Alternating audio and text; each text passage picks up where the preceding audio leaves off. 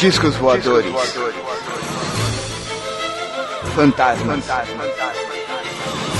Criaturas horripilantes.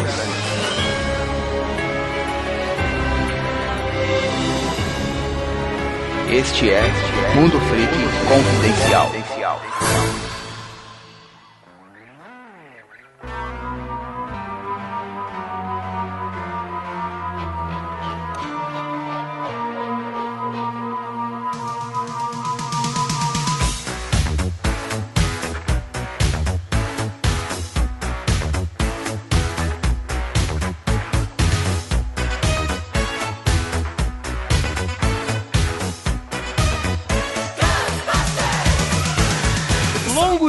Belas noites, queridos ouvintes. Aqui é o seu investigador Andrei e hoje, galera, a gente vai aprender como caçar fantasmas. E obviamente, com certeza já sei qual música de fundo está tocando. E antes de a gente falar um pouquinho sobre essas técnicas, né, verdadeiras ou não, independente do que você acredita ou não, vamos aqui introduzir aqui nossos colegas investigadores. Rafael Jacaúna. Olha só, Andrei, de fantasma eu entendo um pouco, tá? E eu, como os ouvintes já sabem, eu exorcizei um de uma cozinha. Temos aqui também Léo Mitocôndria. Opa, hoje vamos usar nossas mochilas protônicas. vamos pegar um câncer, isso sim. Que era pra aquele filme ter terminado desse jeito.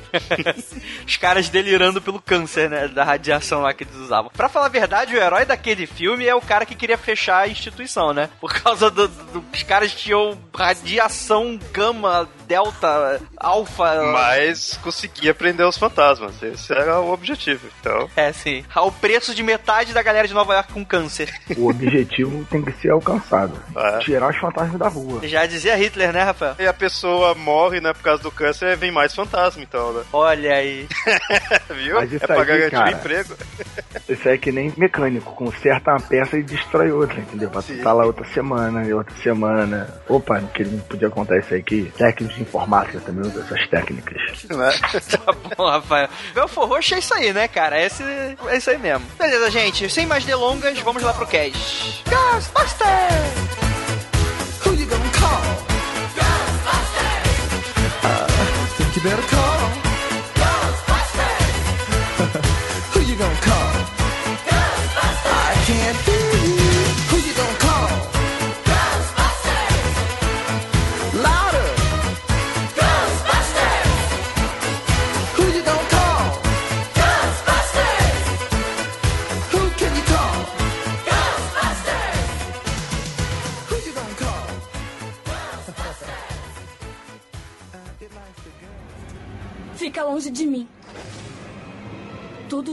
ruim acontece aqui.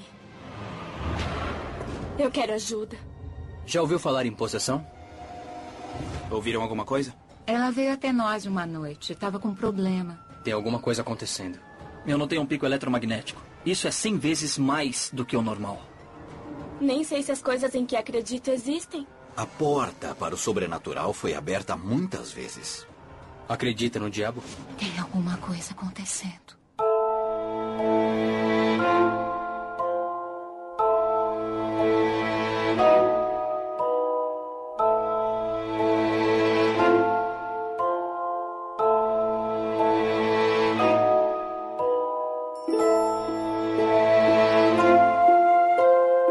Gente. Esse cast ele vai ser um pouquinho diferente do que a gente costuma, porque a gente, além de falar de alguns casos famosos envolvendo caçadores de fantasmas, eu queria também dar uma abordagem, falar um pouquinho sobre as técnicas mais conhecidas, né? O que, que a gente vê de mais comum. E sim, existem técnicas mais conhecidas. Se elas são realmente efetivas, eu já não sei. A gente vai debater aqui um pouquinho e também falar desses programas de TV que acabam virando meio documental, né? Algumas são mais fictícias, né? Outras não, mas enfim. A gente vai dar aqui o nosso parecer é investigativo, né? Mas antes da gente começar aqui, queria perguntar pros nobres bacharéis. Cara, sério, sé- assim, ó, o que, que vocês acham aqui na lata? Porque isso também vai ser o que vai, vai ser o mote do nosso programa. Vocês acreditam ou não que dá pra utilizar de certas formas de equipamentos físicos, né, eletrônicos, enfim, do que a gente conhece, né, até mesmo o exorcismo, sim, vocês acreditam que possa existir alguma influência da gente com os espíritos, né, se é que eles existem? Andrei, deixa eu pegar meu monóculo aqui.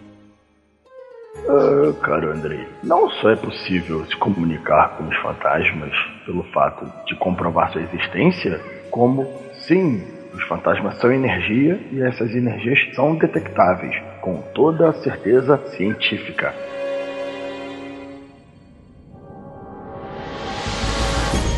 Uma hora dessa o Igor tá morrendo, né? cara, não, sério, você tá zoando, né? Não, não tô não, cara. Claro que dá pra detectar os fantasmas. Com toda certeza científica, né? Que nem acredita em fantasma, né? O problema é você conseguir provar que essas alterações eletrônicas e tudo mais são provindas de fantasmas. Esse que é o problema. Mas que são detectáveis, são detectáveis. e aí, Léo, o que, que, você acha disso que o Rafael tá falando? Mas o Rafa não tá tão errado assim, não. Tá até que correto. Se, oh, teoricamente oh, oh. for possível provar a existência do fantasma, então teoricamente você tá detectando ele, sabe? Se você não conseguir detectar ele, você não vai conseguir provar. Então, eu acho essa ideia. Eu não duvidaria que a gente conseguisse detectar, porque se a gente consegue detectar pelos nossos sentidos, eu não vejo muito porquê de alguma máquina também conseguir emular isso. Mas aí é a questão de se existe ou não, né? Sim, sim, sim. Mas beleza, assim, o que o Léo tá falando faz sentido em um ponto de vista método científico, né? Vamos lá. Sim, sim. Se no momento em que, no momento em que, vamos fazer exercício de imaginação, ouvintes céticos. Calma, que ninguém tá falando aqui que acredita de verdade, só o Rafael Jacaúna. Enfim, façam o exercício que existe uma manifestação consciente, como é que eu poderia colocar em termos técnicos, né? A porra de um fantasma existe, né? Acho que talvez o interessante é que algumas coisas são bem claras quando a gente vai falar um pouquinho sobre espíritos, né? A primeira delas é que. Eles morreram, é uma coisa bem clara. Eu não sei, cara, sério, não sei. Sei lá, é, o próprio Igor aí não tá saindo fora do corpo, não sai fora do corpo, sei lá. Mas enfim, a questão é que você tem esses seres, né? Do outro lado, a gente bem que costuma dizer, qual é o, o senso comum? A gente morre, sai o nosso espírito, deixa nesse invólucro de carne, de matéria, e vai para um plano que alguns dizem que é superior, mas num sentido de outra dimensão. Vamos deixar assim claro de maneira científica. Essa outra dimensão, ela não poderia ser tocada pela gente, não poderia ser sentido, é, obviamente deixando claro que existem relatos, né, de médiums e sensitivos assim, mas a gente vai descartar para eu dar um pouquinho dessa ambientação. A gente não consegue tocar, ver, sentir, degustar, né? Tipo, sei lá, lamber um fantasma, não sei. Por que, que uma câmera, uma câmera ou, ou um aparelho auditivo, né, um aparelho para gravação, pegaria esse tipo de coisa? Vocês já pensaram nisso? Então, Aí eu acho que a, a, ideia seria que não estaria totalmente. Você falou, a gente não consegue sentir, assim, eu acho que talvez você não consiga sentir, como que eu posso explicar, assim, da mesma forma que você, um, algo, alguma máquina consegue pegar, tipo, infravermelho, e nós não conseguimos. Então, nada mais é do que uma outro tipo de visão, né? Um, você estaria pegando um outro, uma, uma outra parte do espectro. Sabe, a máquina consegue pegar coisas que a gente não conseguiria ver, consegue ter, um, de repente, alguma coisa de captação de som, um som maior, né, um outro tipo de onda. Então, não é que ah, nós não conseguimos porque é impossível, não, porque simplesmente nossos sentidos não, não seria capaz, né, não teria a capacidade, não teria o nível de captação que uma máquina.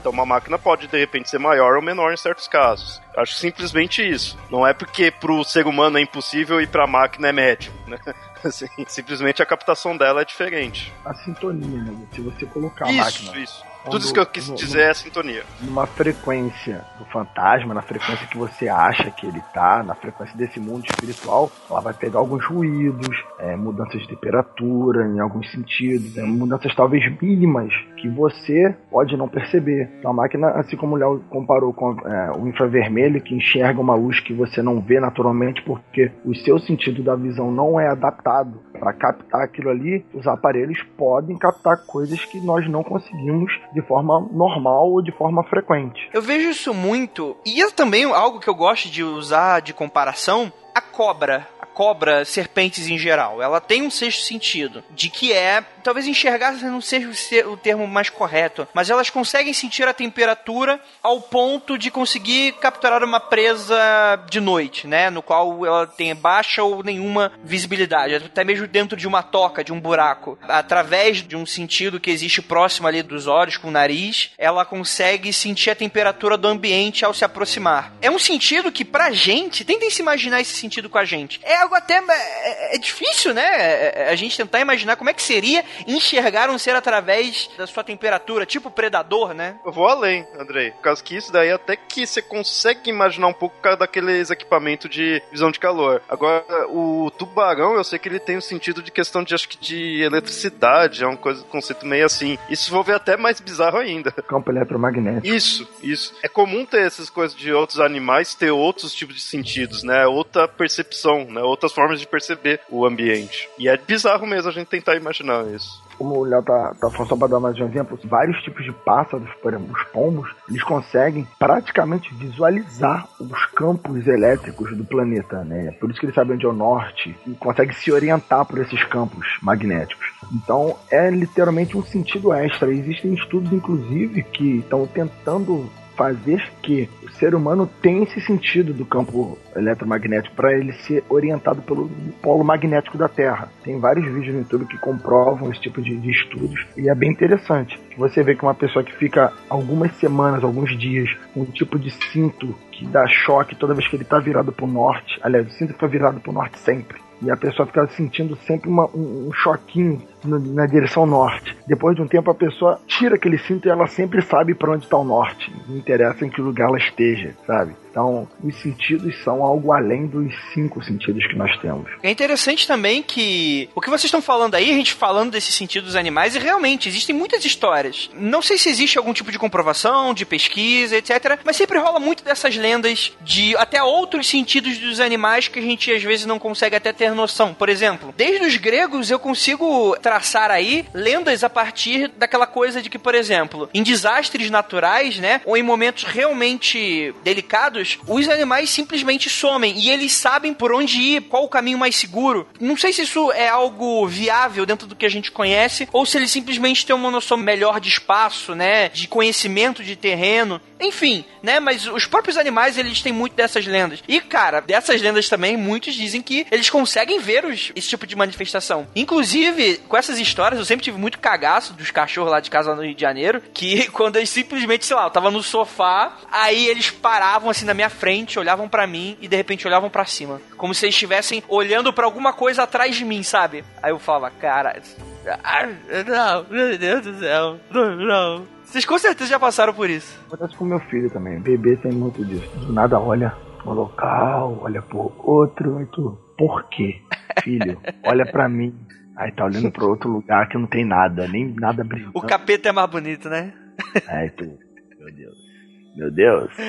Ai, ai, ai. E aí, Léo, você acredita nessas histórias? Não, assim, de cachorro já. Eu sempre tive cachorro, já passei coisa assim, no cachorro tá latindo pro nada, tudo, mas eu nunca me convenceu muita coisa assim de ter algo mesmo ali, porque meus cachorros latia por qualquer bobeira, assim, cachorro em geral, né? Alguma coisa assusta ele, ele vai latir, alguma coisa chama atenção, vai latir. Pode ser algo que você não percebeu, mas, assim, vou dar um exemplo. O meu cachorro, às vezes, ele latia, eu fui ver, tava latindo pra parede, não era nada quando eu fui ver, era uma sombra que fazia ali, mas por ele mesmo, né? Que fazia. Eu não percebia ali, porque para mim, whatever, ver uma sombra dele ali. Agora ele já se assustava. Então é coisinha simples, né? Também. Às vezes nem, não necessariamente precisa ser um fantasma, pode ser uma coisa besta pra gente, uma poeira, um lixo que passa ali. E não se esqueça também questão de cheiro, porque o cachorro ele vai perceber melhor o cheiro do que a gente, então ele pode estar tá latindo por um cheiro que ele tá sentindo ali, né? Tipo enxofre, então... né?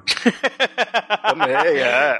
Se o capeta passa por ali, o, o, cachorro vai perceber por causa do enxofre. É verdade. Mas por que, que a gente tá dando essa volta, galera? É porque a gente tá tentando aqui definir uma linha de raciocínio. Por quê? É muito difícil, principalmente porque a gente tem aí diversas culturas que tratam esse tipo de coisa de uma maneira diferente da nossa. A gente tem muito dessa coisa do espiritismo científico, né? Do final do século XIX, início do século XX, né? Teve todos aqueles estudos, Allan Kardec, etc.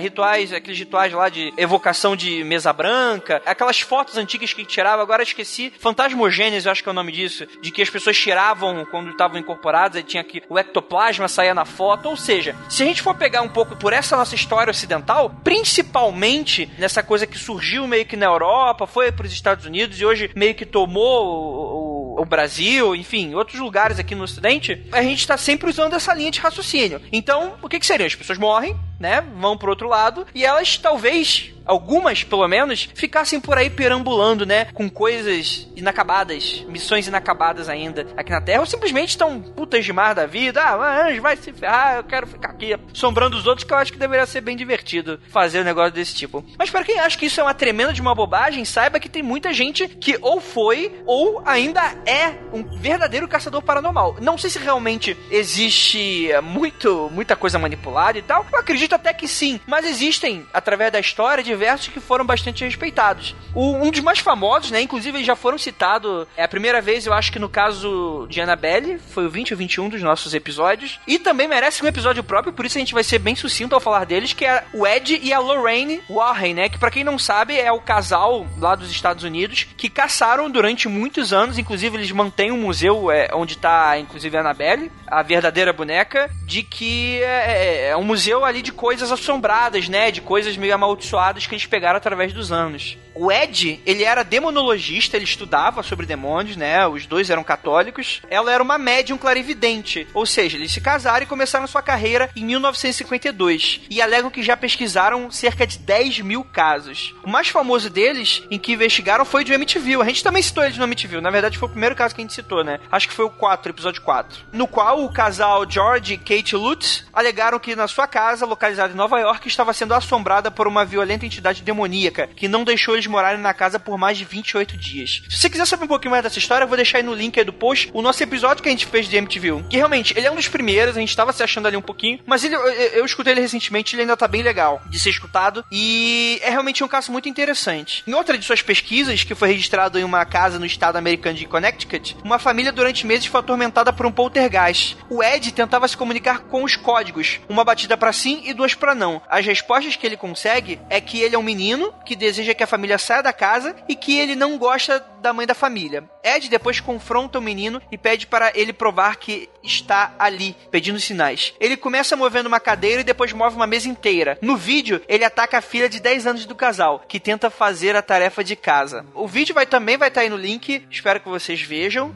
E aí, vocês viram ele, o link? Vocês viram o vídeo? Esse daí é o da, da cadeira, né? Que fica puxando a cadeira, uhum. depois puxa a mesa. Aí eu vi. Rafael? Já tinha visto em outra oportunidade, não vi dessa vez que você postou, não. É interessante, né? Porque aí a gente vê que a gente começa a ter essa coisa do registro visual gravado da coisa. Isso é muito interessante e eu acredito que seja um dos elementos mais legais quando a gente tá vendo aí do Caça Fantasma. Não porque você vai ver alguma coisa, porque isso é muito coisa de filme, né? Saiu na filmagem. Não sei, talvez saia em algum momento específico, mas pra gente eu acho que eu nunca vi algo que realmente me comprovasse um efeito visual numa câmera que me agradasse, né? É, é, muito mais outros sentidos. Mas eu acho bem interessante esse tipo de registro, principalmente porque ele leva em conta uma investigação que, beleza, ah, principalmente os céticos agora, ah, não dá para levar a sério, não tem qualquer base científica, eu até concordo. Mas o fato de você estar tá ali registrando, meio que, não diria que é uma evidência ou uma prova, na verdade não. Mas eu acho que ali é uma vontade de manter aquilo como realmente uma investigação. Porque se, se fosse realmente uma simples questão de charlatanismo, a pessoa simplesmente chegava dentro da casa e pedia para que não seja gravado nada, né? Aquele tipo de coisa não se aproxima, para não ver o que, que realmente está acontecendo ali dentro. E poder simular ali o que ele quisesse dentro de uma casa mal assombrada. Mas no momento que tem todo esse acompanhamento, principalmente junto com a família, com gravação de áudio, gravação de vídeo, e além de outros, mais pra frente, principalmente na era moderna, a gente vai ver um pouquinho de outros equipamentos que seriam utilizados utilizados, é realmente muito interessante. Quando foi que vocês conheceram o Ed e a Lorraine pela primeira vez? Sabendo mesmo o nome certinho, assim, tudo foi mais por agora, assim, pra pauta. Mas em questão dos casos, eu já conhecia. Né? Os casos que teve da MTV e todos os outros eu já conhecia, mas eu não ligava que era esse nome. Eu via apenas a questão de serem casos fantasmas. Então eu não.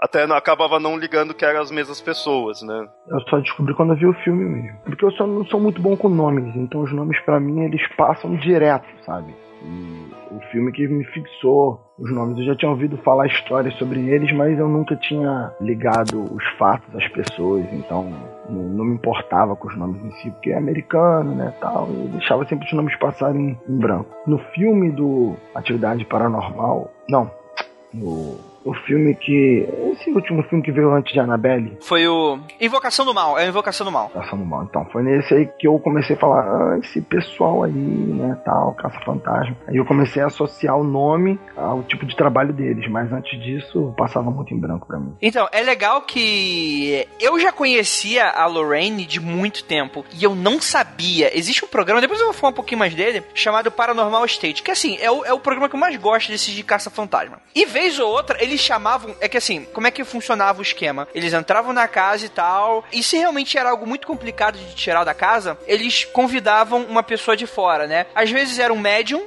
era o. é, Agora esqueci o nome dele, vou lembrar mais pra frente. E outros era uma demonologista. Era uma senhorinha, é, bem velhinha e tal, que chegava, falava. Ela tinha muito esse sentido de, de, de sentir as coisas, mediunidade. E só muito tempo depois eu fui descobrir que ela era a mesma Lorraine Warren que eu via nas histórias antigamente, que depois eu fui gravar, fui saber do Annabelle. E cara, quando eu, eu liguei as duas pessoas, minha cabeça foi pro teto, assim. Que a série ia ficar muito mais legal, eu já achava legal, mas ia ficar muito mais fantástica se eu soubesse disso na hora. E eu acho que foi aí, a partir daí, que eu realmente conheci, né, o casal. Existem também outros grupos, pessoas, né, casais, né, que fazem toda essa investigação. Também um filme recente, o Livrai-nos do Mal. Hum, Aquele camarada do Livrai-nos do Mal, ele. é, Parte daquele filme, né? Parte, parte. É baseado em história real, né? A história em si do filme não é real, mas ele era policial. Depois de, de- de um primeiro caso, ele entrou em contato com um casal, né? Esse casal que a gente tá falando.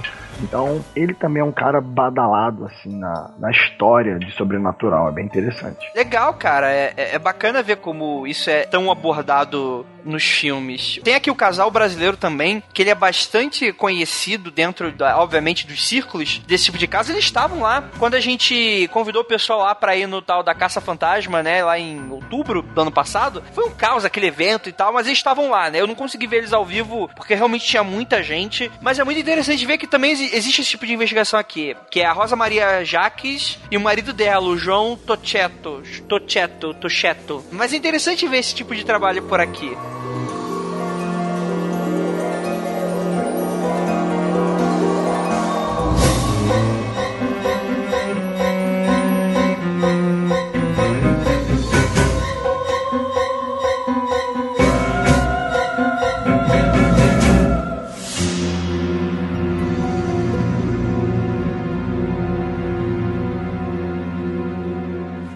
Eu fomos investigar o túnel da morte quando, do nada, nós escutamos uns ruídos estranhos. Foi lá em cima. Parecia alguma coisa se fechando. Mas se fechou umas quatro vezes. A gente correu atrás para investigar.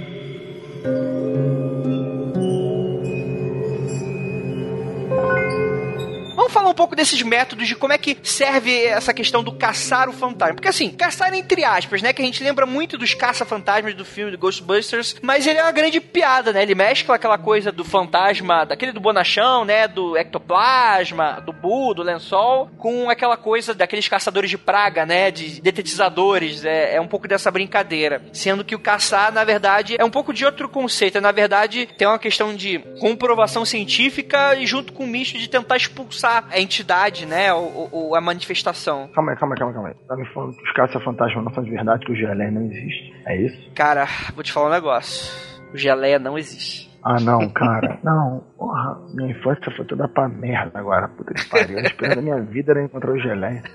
Tá bom, rapaz. Porra, brincadeira. Ah, Cara, da, da tua vida, eu pensei que fosse Asta chorando. Não, eu já encontrei com ele, já, Esse já já encontrou, vida, né? você não sabe de nada, Andrei. Tá bom, mano.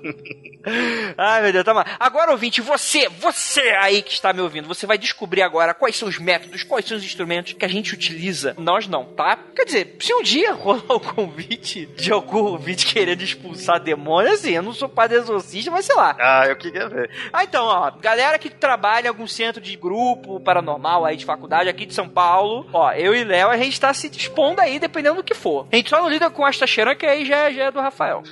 Olha só, tiver um pessoal aqui do Rio também, caçar fantasma ou ficar pra conhecer a feira, pode me chamar também. Se eu tiver o meu tempo reservado aqui tranquilo, eu vou, tá bom. Agora não me chama pra cemitério meia-noite não, que aí, né, aí, aí eu vou achar que vai ser, vai ser violência, né? É um negócio legal. Vamos jogar RPG, né? Fazer um sacrifício. É, um negócio tranquilo. Vamos lá, vamos continuar aqui. Bem, vamos falar um pouquinho aqui dos instrumentos que a gente tem aí para fazer essa investigação, né? Essa caça, essa caça aos fantasmas. O primeiro dele é que você precisa de bloco de notas, né? Um bloco de nota, caneta, papel e lápis. Por quê? Será que você está participando do Arte Ataque? Não, na verdade é para tomar nota da pesquisa. É obviamente obrigatório. Por quê? Porque a primeira coisa que faz quando as pessoas chegam é aquela coisa da investigação forense meio que por fora, né? Não investigando, tipo, sei lá, no assassino usou o candelabro na sala de jantar, não. Mas, tipo, ele vai pesquisar as pessoas, né? Vai pesquisar cada membro da família, às vezes até separado, para ver se os relatos batem. Porque, assim, é muito importante ver se a pessoa realmente não tá zoando por algum motivo que seja. As pessoas fazem isso, né? Às vezes só querem só chamar atenção, às vezes, sei lá, tem algum intuito de ganhar dinheiro, não sei. Mas, enfim, vai ter toda essa investigação. Depois você vai tentar descobrir um pouquinho da história da casa. Você vai ligar para os antigos proprietários, para quem é dono do apartamento. Você talvez vá pro centro da cidade local, dependendo se é muito comum, fazer a busca lá dos jornais antigos, né? Sobre, sobre a região. Só pra lembrar uma coisa, aquilo que tu falou no começo do programa sobre a pessoa deixar entrar na sua casa e filmar é uma das indicações de honestidade. Caô, né, cara? A gente tem histórias aí daquela história antiga da menina que chorava vidro, pai deixou a garota ser pesquisada, ser trancada, não sei não sei o que, e descobriu tudo que era caô. É, na verdade, essa ideia assim de, ah, filmou pra mostrar veracidade, o fato de filmar e mostrar veracidade é o, o que mostra que pode não ser veracidade, porque você vai filmar pra ser confiável. Essa é uma forma de enganar, sabe? Se de repente você já chega num local e põe, não, não, não pode pode filmar nada, não pode fazer nada, todo mundo já vai desconfiar. Agora, você filmando é uma forma de convencer. Isso não quer dizer que seja, né, verdadeiro. Quando eu falei, eu não tô falando que seja uma forma de evidência de que existe, que o trabalho é honesto, qualquer coisa do tipo. Não. Eu só acredito que é mais fácil você ter esse tipo de coisa, principalmente agora, na era que a gente vive hoje, a partir do começo aqui do. Começo não, do meio para cá do século passado, ter um pouco desses registros, porque você tem ali esse cuidado visual da coisa. Você realmente tá vendo aquilo acontecer. Deixa de ser a coisa do relato, que você nunca vai saber se é verdade ou não, e passa a ser algo que é verossímil em um sentido de. Eu não sei se as pessoas estão tentando me enganar, se elas estão fingindo, ou se é tudo verdade. Mas ali tem um registro do que tá acontecendo, né? Não tô falando pra ser veracidade em um sentido de que, ah, ninguém tá mentindo. Não, não é isso. É em um sentido de que realmente aquilo está acontecendo, e em um sentido de que, não, aquilo não é lenda, aquilo não é historinha da carochinha, né? Folclore, entendem? O pessoal tá deixando pesquisar é um bom sinal, né? Literalmente. Vamos lá. Depois de essa questão mais forense, né, de bloco de anotação, caneta, lápis, você vai precisar de uma lanterna por motivos óbvios, né? Na maioria das vezes você vai fazer uso dela durante a noite. Ah, mas de dia vai? Às vezes vai. Porão, sótão é um lugar bem famoso aí para investigação paranormal, né? Inclusive eu tenho uma história inacreditável, mas eu vou só vou contar ela se, se, se a pessoa que passou por ela permitir, enfim. Algum outro dia eu conto. Ah, não, não. Tu manda isso aí. Não, não, depois de dia conta, depois. Não. É, é, foi, é foda. É, é, tem porão, tem porão. Não é nem não é porão, acho que é sótão. Porão no Brasil, nunca vi porão. Então, enfim, eu vou pegar depois esse relato e tal e vou, vou, vou fazer. Vamos lá. Não preciso nem explicar muito. Você vai querer ter essa lanterna em mãos. Pode levar uma lanterna maior ou uma pequena, levinha de bolso, né? Ou ainda optar por aquelas que ficam presas na cabeça. Isso pode ser interessante, principalmente para você conseguir ter aquela visualização completa, né? Você vai iluminar aquilo que você está olhando. Principalmente para ter as mãos livres para manusear outros aparelhos, né? Filtros vermelhos nas lanternas também podem ajudar seus olhos a se recuperarem mais rápido no escuro, caso precise apagar a luz. Outra coisa, baterias e pilhas extras. Pelo amor de Deus, gente, se você for fazer nada de amadorismo de acabar a bateria no meio da, da parada, né? Tudo pegando fogo, né? Exu colocando fogo na porra toda e ah, acabou a bateria. Não dá, né? Porra, leva aí a pilha do teu Game Boy, faz alguma coisa aí, pode deixar a câmera parada, né? Uma coisa bem bacana também é relógio. Você precisa de registro de hora. Isso é muito comum e é muito importante. Pode ajudar, inclusive, a encontrar um certo padrão nas aparições. Se houver mais pessoas investigando com você, sincronizem também o relógio para vocês terem um pouco dessa sincronicidade. E engraçado que os próprios relógios são aparelhos sensíveis a atividades paranormais, segundo dizem, e não é incomum vê-los parar sem explicação aparente. Inclusive, se o objetivo não for isso acontecer, se você realmente quer um registro da hora, ah, é importante você ter um registro de evidência óbvio, né? Mas muito provavelmente você vai ter outros aparelhos eletrônicos que vai parar. Mas o ideal talvez seja você ter um relógio de ponteiro, né? É, talvez seja mais difícil parar. O digital parece ser um pouco mais afetado por essa questão de energia. Bem, se isso acontecer, sempre nunca esqueça de anotar os horários em que ele parou e o local que isso aconteceu. E existem muitas histórias onde o relógio da família para bem no horário da morte de um familiar. Isso às vezes pode ser um relato bem comum. Outra coisa bem legal é uma opção barata, que é a bússola para detecção de campos eletromagnéticos. Dá para fazer essa detecção com outros aparelhos, mas a bússola é o mais simples, né? O mais barato. E é bem popular entre os iniciantes. Só para deixar bem claro, uma bússola de verdade. Bússola de eletrônica não serve não, tá? Bússola de verdade, por favor. Por quê? Por quê? Por quê? Não, não consigo imaginar o porquê. Porque detectando campo eletromagnético, se for um aparelho eletrônico, ele pode não fazer da forma, entre aspas, correta e seja sensível a alguma coisa próxima ali de você, entendeu? Ah, sim, pode ser um giroscópio, né? Pode ter um, algum tipo de marcação de direção, né? Até, sei lá, um aplicativo de bússola, sabe? Ah, sim, é, com certeza, né? Não tem um imã dentro do seu celular para fazer a bússola, né? Exato. em alguns casos a agulha fica rodando, né? Aquele giro louco. Isso é indicativo que provavelmente você detectou alguma manifestação. As bússolas não chegam nem perto da precisão dos aparelhos eletrônicos, mas é algo interessante, principalmente se você está começando. Agora, já que se você for experiente ou tiver já um pouquinho de dinheiro, tem um pouco dessa medição do campo eletromagnético. Mas antes da gente continuar, a gente falou um pouquinho, né, da lanterna, do caderno, do relógio. Mais pra frente a gente vai falar um pouquinho dessa questão do eletrônico. Mas essa coisa do campo eletromagnético, por que, que vocês acham que isso acontece em uma suposta manifestação física, né?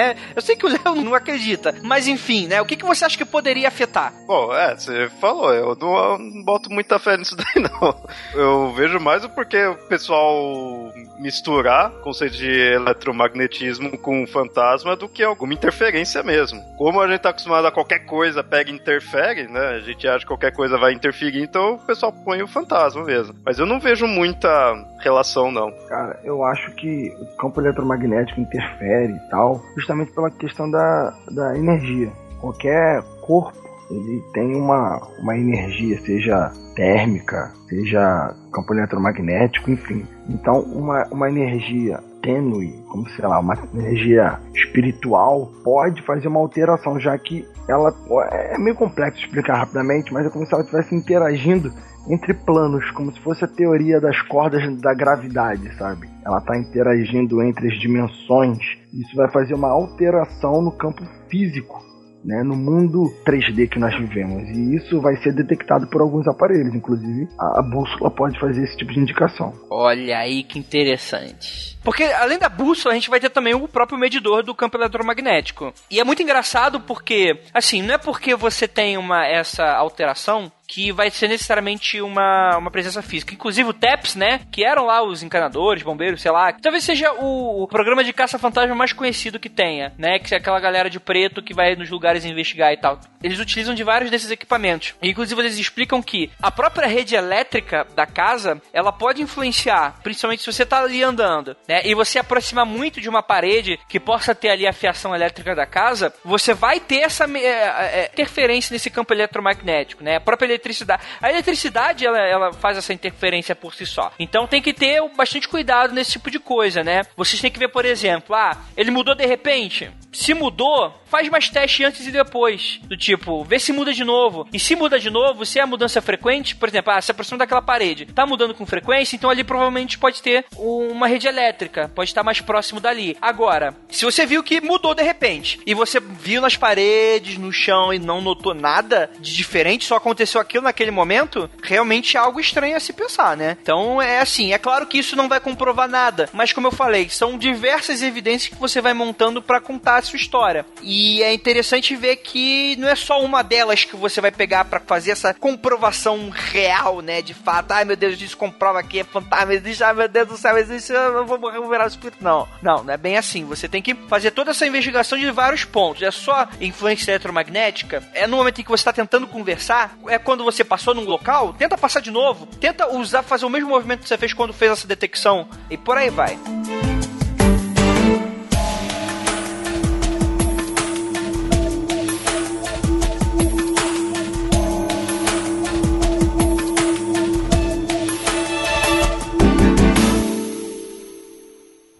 maior parte das coisas vem do seu quarto. Mas Eu fui até o cômodo de trás do solário e vi uma afro-americana, uma jovem adolescente, passar pela porta dos fundos.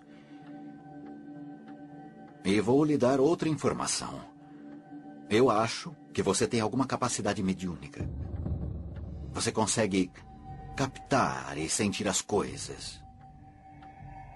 Não é?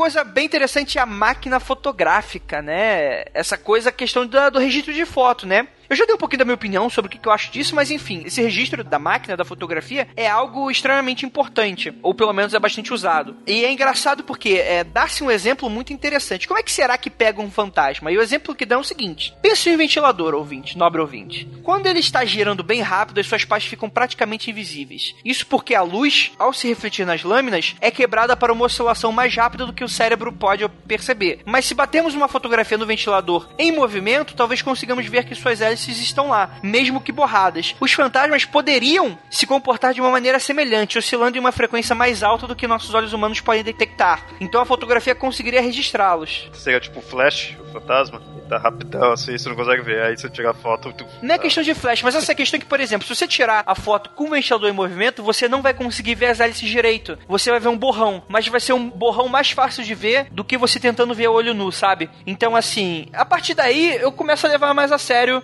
relatos de que só aparece parte de corpo, sabe? É aquela coisa, aparece um olho, aparece aquela coisa da forma do corpo, meio que uma semblante, né? Uma forma meio, meio misturada com a própria fotografia. Não a questão da transparência, mas aquela questão. Tem um relato muito interessante, acho que é do próprio Carl Sagan, que fala explicando um pouco sobre as dimensões. André, é exatamente essa ideia, né? Porque, como tá falando, se é uma outra dimensão, nós não conseguimos detectar de forma completa e total, né? Então, fala, dá esse exemplo aí que é excelente. Então, o exemplo é relacionado à dimensão, a segunda dimensão com a terceira, né? O 2D com 3D, né? O 3D a gente tem aí a profundidade, é o que a gente consegue perceber hoje com os nossos olhos, né? Eu posso estar, inclusive, falando uma bobagem aqui, porque eu não sou especialista em todas as teorias de campos dimensionais, etc. Mas, enfim, enfim, resumidamente, que o Carl Sagan, se o Carl Sagan tá falando, né? Se o Deus do, do ceticismo tá falando, então quem sou eu pra falar o contrário, né? Ele dá esse exemplo dessa questão das dimensões de usar uma maçã. É, em um mundo 2D, onde, por exemplo, existiriam seres poligonais em duas dimensões, um quadrado, um triângulo, ao ver uma maçã adentrando aquele mundo, eles não conseguiriam enxergar a totalidade da maçã, porque o mundo em que eles vivem, a percepção deles é em 2D. Já a maçã é um objeto em 3D. Então o máximo que eles conseguiriam ver é apenas uma mínima fatia da maçã, quando ela adentra naquele exato momento. Eu vou deixar o vídeo dessa explicação, que acho que é melhor do que eu, eu tentar explicar aqui, que é realmente muito interessante ver isso. E quando você passa a ter essa percepção, você consegue pelo menos tentar imaginar como isso aconteceria. E eu acho isso bacana. E é engraçado ver que esses relatos de sensibilidade, de mediunidade e tal, não quero falar que passa a fazer sentido, mas é o tipo de lógica interessante de algumas pessoas que conseguem ter uma percepção de um além. Que é engraçado que as pessoas que são sensitivas nunca são sensitivas de todo, né? De todo fato, né? Elas às vezes conseguem ver, mas não conseguem escutar. Algumas conseguem escutar, não conseguem ver. Algumas conseguem incorporar e não conseguem nem ver nem escutar. Então isso é, é engraçado, né? Interessante como isso em teoria funcionaria. Andrei, essa sugestão que você está falando de das sensitivas não serem totais é como você disse, né? A forma de captar, né? Se você tiver, sei lá, uma antena que não seja adequada para uma televisão HD, a antena só vai pegar o sinal antigo, não vai pegar o sinal digital. Então não interessa como você capta os sinais, você tem que ter o sentido correto para captar o sinal que você deseja. Você não pode pegar, ah, eu quero com meus ouvidos enxergar. Tu não é, tu não é um super-herói, você não é um demolidor, você não vai, isso não vai rolar. Então, algumas pessoas têm essas habilidades porque são habilidades que vieram inatas, que foram treinadas, que foram aprendidas, enfim. Como elas chegaram a elas não, não é importante no momento, mas são mecanismos que as pessoas usam para ter um contato, um vislumbre desse mundo que não temos acesso de forma mundana, de forma normal. Infelizmente, né, a maioria de nós, ou felizmente, isso é completamente vedado. Né? Vai ver que isso já é vedado justamente para não causar espanto, causar o choque. para as pessoas. Mas a maioria de nós simplesmente não tem nenhum tipo de contato com essas coisas. Algumas, inclusive, têm esse tipo de contato quando está próximo de, da morte, né? A gente já gravou programas com alguns, alguns relatos do tipo, né? Aconteceu comigo e tal. Então é, é, é sempre uma coisa curiosa né? Você, em alguns momentos da vida, conseguir ter um vislumbre do outro lado, de fantasmas, pessoas, enfim. O que você acha, Léo? Então, essa questão da dimensão que você falou, né, do Sagan é aquele que ele relaciona também com a quarta dimensão, exato? É, sim. Esse, né? Então, o que eu fico pensando é interessante, a ideia da dimensão, tudo de fato, num mundo 2D, você vê algo 3D vai ser diferente. Mas aí eu fico me perguntando qual relação que isso de fato teria e qual, assim, lado plausível de você relacionar isso com fantasmas, com pessoas que morreram. De repente, está uma visão, algo que acontece ali, é uma emanação de algo em quarta dimensão no nosso mundo 3D, então você não vê muito bem. Ok, isso tá mais ficção científica ainda do que ciência, mas pelo menos você consegue fazer essa analogia. Mas por que necessariamente pessoas que morreram, sabe? É, é essa, não vou dizer forçação de barra, para não falar mal, mas é, é, essa certeza de algo ali que morreu, né? De alguém que morreu e passou a ser um fantasma que tá emanando na quarta dimensão, vindo para nossa terceira dimensão. Essa certeza que eu fico meio assim. A gente não tem noção nem de como seria uma quarta dimensão de fato, sabe? É tudo especulação para você já vir dizer, não, é fantasma, morreu, ficou ali na casa por causa de um trauma que não sei o que, que aí morreu muita gente nessa casa e aí tá aparecendo, a emanação é de tal forma e aí tá detectando isso daqui nesse cômodo, sabe? É, é muita afirmação pra uma coisa que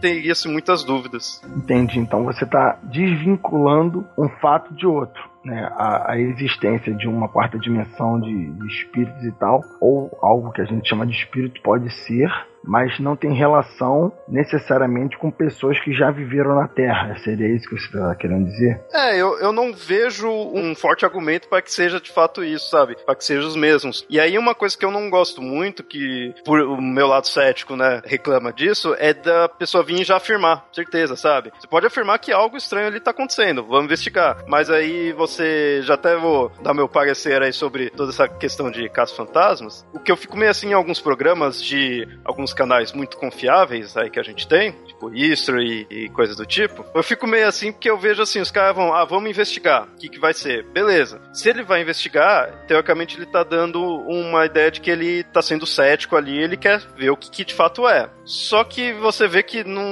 muitos não funcionam dessa forma. Eles põem lá, vê, ah, filma. Aí acontece algo, só que não aparece nada na câmera, né? Tipo, vai, um copo explode, mas ninguém chegou ali perto. Pô, então é fantasma. Não, calma. Pode ser inúmeras outras coisas. Não, sabe, é, uma, é eu acho muito precipitado. É, é isso que eu acho que eu queria dizer. Certas afirmações de fantasmas e do que é de fato esse fantasma, né? Vamos assim, certas afirmações de aparições e afirmar o que de fato é essa aparição, eu acho que é muito já muita ênfase, sabe? Acho que tem que investigar muito mais e, e, se você não chegar numa resposta, normal, não teria problema. Mas o pessoal já chega na resposta já consegue saber tudo, sabe? E os caça-fantasmas em geral, eu acho que eles são. são que nem religiosos. É que nem, vai, eu vou dizer assim, ó, que nem pastor. E agora muita gente pode estar achando que eu tô falando mal, mas não necessariamente. O que que acontece? Vou usar o pastor como exemplo, que é que a gente tem bastante é comum aqui no Brasil. O cara pode ser mal, pode ser de má índole, pode estar tá querendo enganar, pode estar tá querendo ajudar, pode de fato acreditar naquilo. Mas ele não vai chegar muito com um lado tão cético assim. Ele vai chegar já com a crença, ele tem a crença, sabe? Então eu acho que essa coisa dos casos fantasmas pode ser isso. Pode ter muitos aí que é falcatrua. E eu digo isso muito por causa dessa parte de, de espíritos aí que tem que nesse da mesa movimentar, da cadeira. Tem muita coisa ali que com mágica você faz. Então tem alguns que de fato pode ser falcatrua, tem outros pode ser que eles acreditem mesmo naquilo e vai de coração. Mas a questão é a seguinte, ele tem que ir de coração, só que ele tem que tomar cuidado para a crença dele já também não influenciar. É que nem um exorcismo. Um exorcista católico, ele vai até aquilo lá, ele acredita em Deus, tudo, né? Ele tem a crença dele, mas ele vai cético, ele tem que ir cético, pelo menos em primeiro momento. Talvez até quando chega o exorcista já tenha até visto que tá possuído mesmo. Mas tem todo um ceticismo antes para chegar ali para de fato ver. Ah, vamos fazer exorcismo. Aí ele vai com a crença dele. Ele não precisa nem estar tá indo de má índole. Eu acho que esses casos fantasmas é a mesma coisa. Esse debate eu acho muito bacana, principalmente porque eu lembro, eu sempre cito esse livro aqui, do Exorcista, né? Óbvio que ele não é baseado em caso real, ele é uma ficção, mas é puramente esse debate, né? Dessa questão do ceticismo e do sobrenatural, enfim, não deixa claro, na verdade deixa a margem de interpretação do leitor, que é extremamente válido, porque esse posicionamento que o Léo tá falando, eu acho que é um posicionamento muito foda, por quê? Porque se a gente fala para um cientista hoje, um pesquisador, ah, vamos investigar realmente o que de fato tá acontecendo nas casas mal assombradas. Muito provavelmente o cara vai rir da sua cara. De certa forma, não tiro a razão dele, né? Talvez tenha umas coisas mais importantes para se preocupar. Mas enfim, você levar isso a sério é algo que vai doer pros dois lados, tanto para céticos quanto para os que acreditam. Eu não tô falando de descrentes aqui, que os descrentes eles já têm a sua base, a sua base da sua crença, né, que é não acreditar. Mas enfim, o cético vai doer pro cético porque o cético vai ter que baixar a cabeça e tentar tratar o assunto com seriedade, coisa que não se faz hoje em dia. E de outra forma, a pessoa que acredita vai ter que também abaixar a cabeça, porque muitas das coisas que ela acredita pode vir a cair por terra, e muito provavelmente vai. Se realmente, qual percepção, o que, que eles vão chegar em consenso, aí eu já não sei, vai chegar em um meio termo meio louco. E talvez nem chegue em algum lugar, principalmente porque é dessa coisa. Eu sei que é um pouco da falácia, né, o deus da lacuna, né, do tipo, ah, talvez a humanidade não esteja preparada com seus equipamentos ainda fracos para esse tipo de contato, de captação, etc. É tudo feito de maneira mambembe com o que a gente tem hoje em dia, né? A gente só capta uma fração de uma mensagem, enfim. Mas eu acho que levar pela seriedade, eu acho que é um exercício interessante. E é por isso que eu gosto da opinião do Léo, tanto quanto eu gosto também da opinião do Rafael. Obviamente que a crença pura e a descrença pura não vai te levar a nada. E é bem bacana isso, é bem bacana. Enfim, vamos continuar. Próximo equipamento que a gente tem aí é a câmera de vídeo. É interessante que alguma dessas câmeras de vídeo, uma delas pelo menos, pode ter a visão noturna, porque isso vai ajudar você nessa captação da ausência parcial ou total da luz, né? E se tiver condições, o ideal é, é, é, é que essa câmera seja usada em conjunto. Se não der, a própria câmera fotográfica também faz filmes curtos, mas daí se é bom já é uma outra coisa. O ideal da câmera de vídeo é que ela teria, entre aspas, uma lente melhor, né? Uma capacidade de processamento talvez melhor e por aí vai. Você pode deixar as câmeras estrategicamente posicionadas em tripés, principalmente em locais onde os relatos são mais, mais específicos, né? Ah, ele ataca muito em certo horário, no quarto XYZ, né? E tal. Mas também, no momento da abordagem do pessoal caminhando pela casa, chamando, etc., isso é muito importante porque, além de você ter esse registro de que coisas que estão fora do seu controle podem estar acontecendo alguma coisa, pode ser também aquilo que tá com você, né? Algo que vai atingir você, não atingir você de uma maneira vai te atacar, né? Mas daquela coisa que vai tentar se comunicar com você. Isso talvez pode ser bastante interessante. Filmadoras também são podem ser sensíveis ao campo de infravermelho e podem captar coisas que nossos olhos nus talvez não possam. Usa um exemplo do controle remoto. Apertar qualquer botão do seu controle de TV, você vê alguma luz saindo dela olho nu? Não. Agora aponte o seu controle para a webcam ou filmadora e aperte o botão. Vai aparecer na tela como uma lanterna. É algo que só a câmera está captando. Isso é um exercício que eu já fiz, é bem legal. Você aperta o botão do controle, como se fosse mudar de canal e tal, aponta para tua câmera, filma ou tira uma foto e você vai ver que vai estar aceso. Isso é uma experiência bem bacana. Nunca fiz isso não. Interessante. Uhum, já fiz. É, podem fazer isso é, é, quando vocês estiverem aí do lado ah, da televisão e tal. Pode pegar, aperta o botão e tira a foto. Da lâmpadazinha, né, que fica na frente. Essas tecnologias do capeta. Ah, olha aí, é tudo caralho. Cara, se eu não posso ver, não é de Deus. É. Cara, eu não posso discordar do Rafael. O problema é que você também não pode ver. Bom, deixa. Mas quem disse, quem disse que não, capitão? Olha aí, olha aí, olha aí, ó, tomando lugar. Já tem um tempo já. Mas quem disse que eu não posso ver Deus? Que história é? Ó, caralho. Tem uma analogia muito legal, cara. Se você se você fala com Deus, você é religioso, né? Se Deus responde, você é um lunático. e se você vê, filho, você é o Rafael Jacaúna. São muito bobos sabe de nada.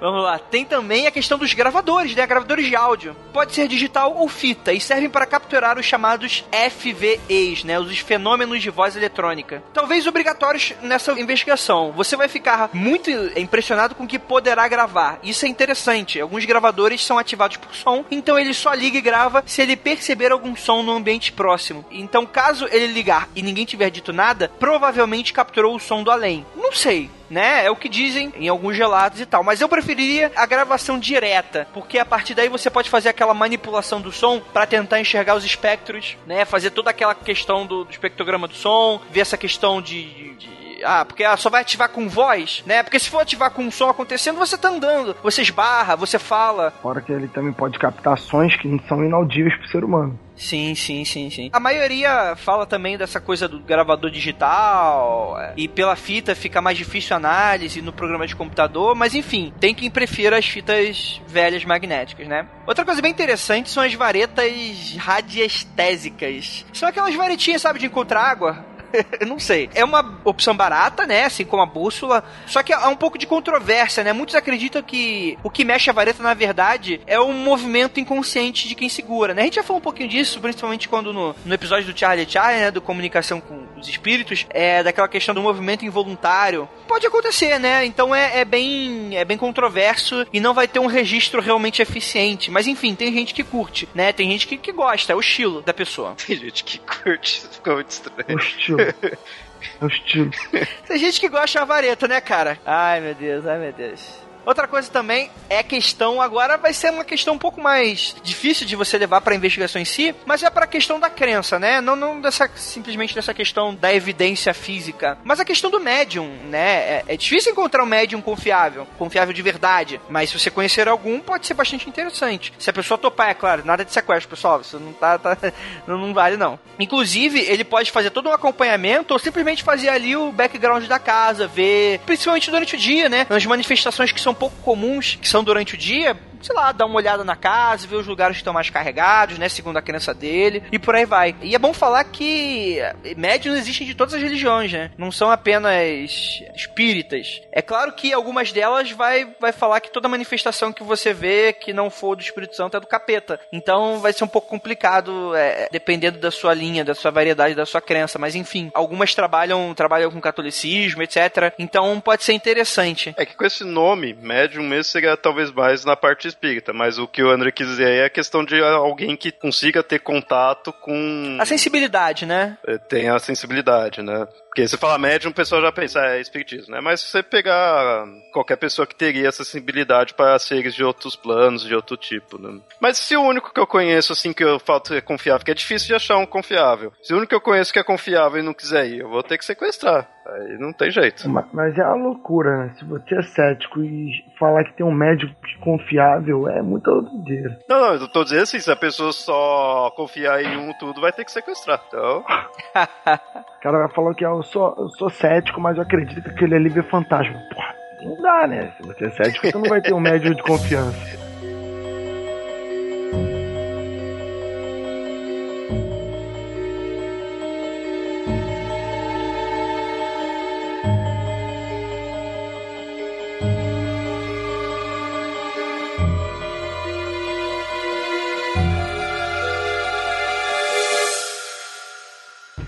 Nome é Ryan e sou investigador paranormal.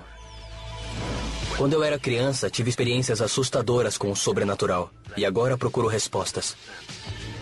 Quando entrei na Universidade Penn State, vi que não estava sozinho e fundei a Sociedade de Pesquisa Paranormal, que ajuda quem passa por aquilo que já enfrentei. Somos estudantes, pesquisadores e às vezes somos guerreiros. Cada vez que ajudamos alguém, sinto que estou mais perto da verdade. Assista a Paranormal.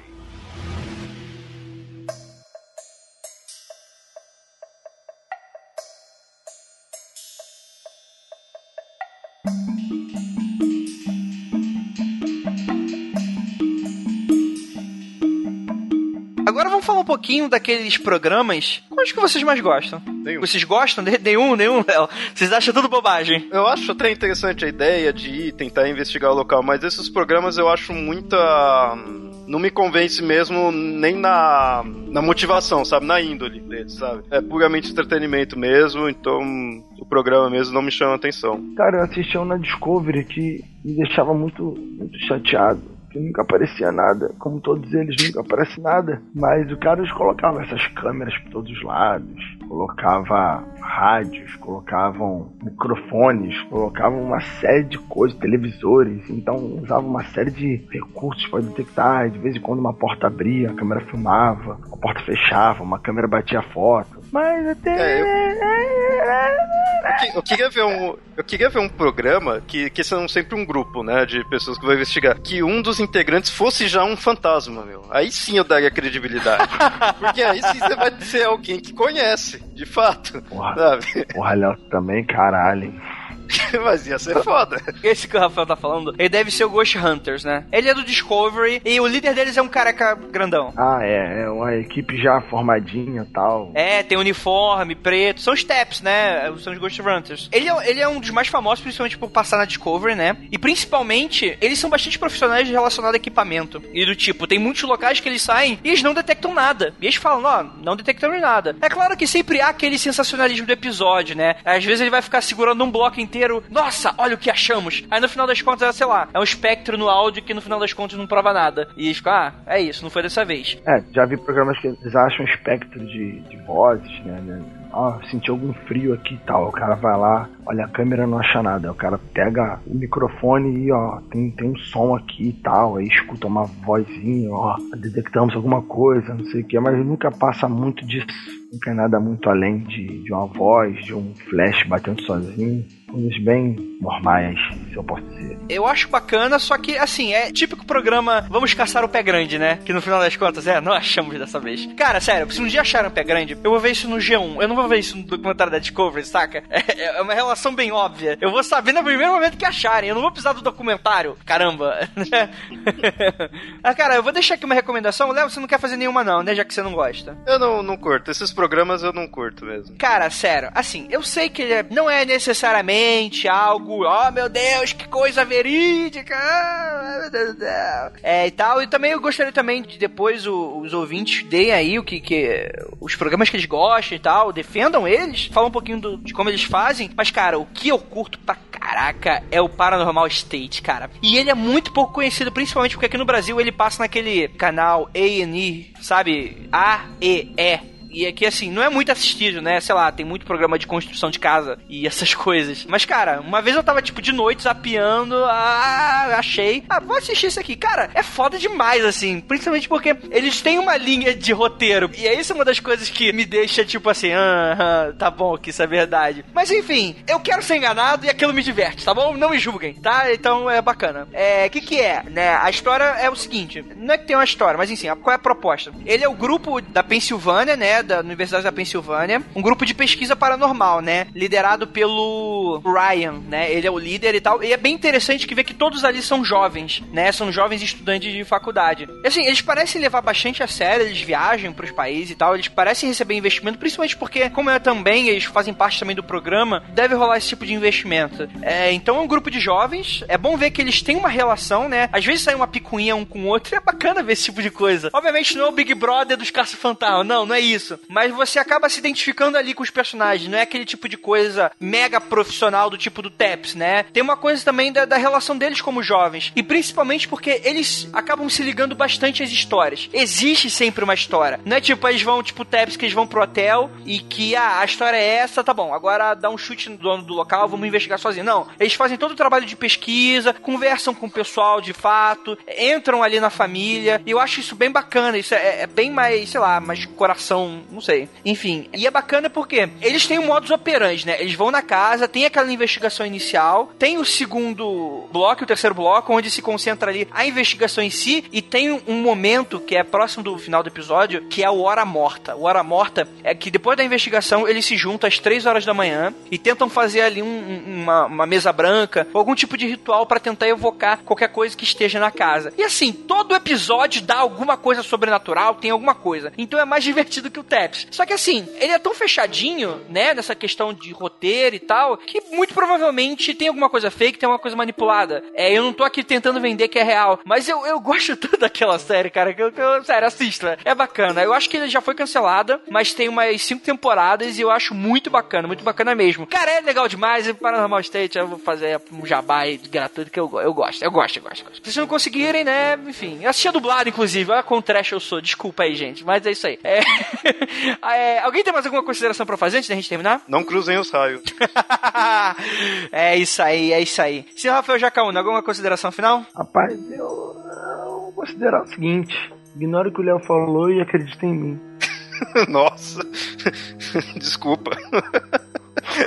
Sério, porra, cara, fantasma, cara, são legais. Estão aí pra. Qualquer um pode deixar um fantasma. O fantasma tem Não, pra mas eu não falei, em nenhum momento eu não falei que o fantasma não era legal. Não. Só falei que eles não existem, não que eles não são legais.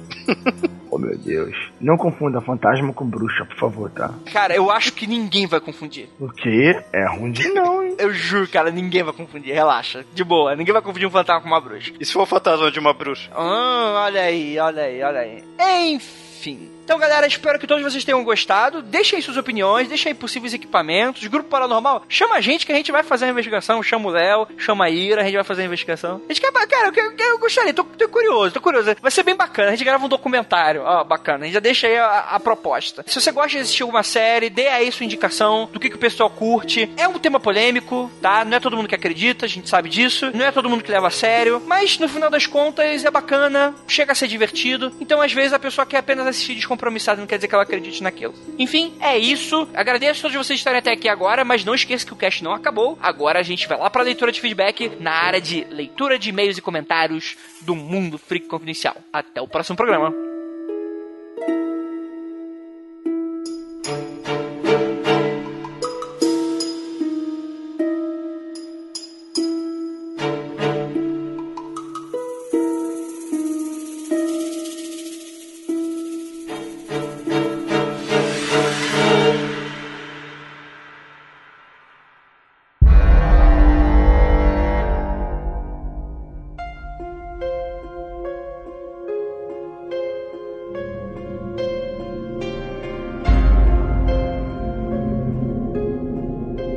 Chegamos aqui agora na área de leituras, e-mails e comentários do nosso Mundo Freak Confidencial.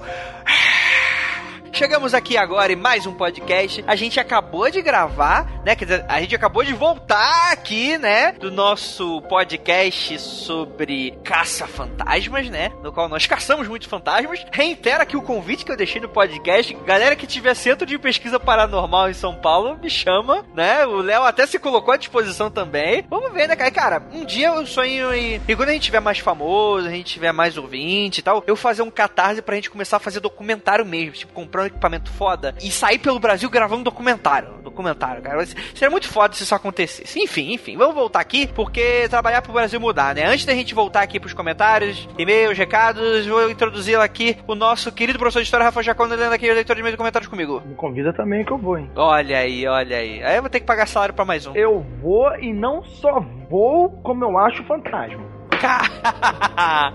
Olha aí, olha aí. Investidores, investidores. Joguem dinheiro pra eu deitar na- na- nas notas. É isso, galera. Espero que vocês tenham gostado desse episódio de Fantasma. Mas agora nós iremos nos voltar ao episódio número 58 do Casos Insólitos número 5, no qual a gente gravou sobre três mistérios, né? O primeiro foi o OVNI do jogo do Vasco, né? Que ficou bem famoso, o caso do, de ser o Vasco, né? Todo mundo vai pra merda. É... a gente tem aqui, foi o caso do The Ram, né? O barulho misterioso das trombetas do apocalipse. E também aquela cidade que deu polêmica, Rafael. Deu polêmica. Dar polêmica, né, cara? Os ouvintes, eles só ficam do lado do Igor, cara. Eu tô, tô muito chateado com os nossos ouvintes believer. Eu já tô achando que não tem ouvinte believer. Já só tem ouvintes que são céticos e eles gostam do tema, escutam só pra me malhar. Só pode. Não é possível.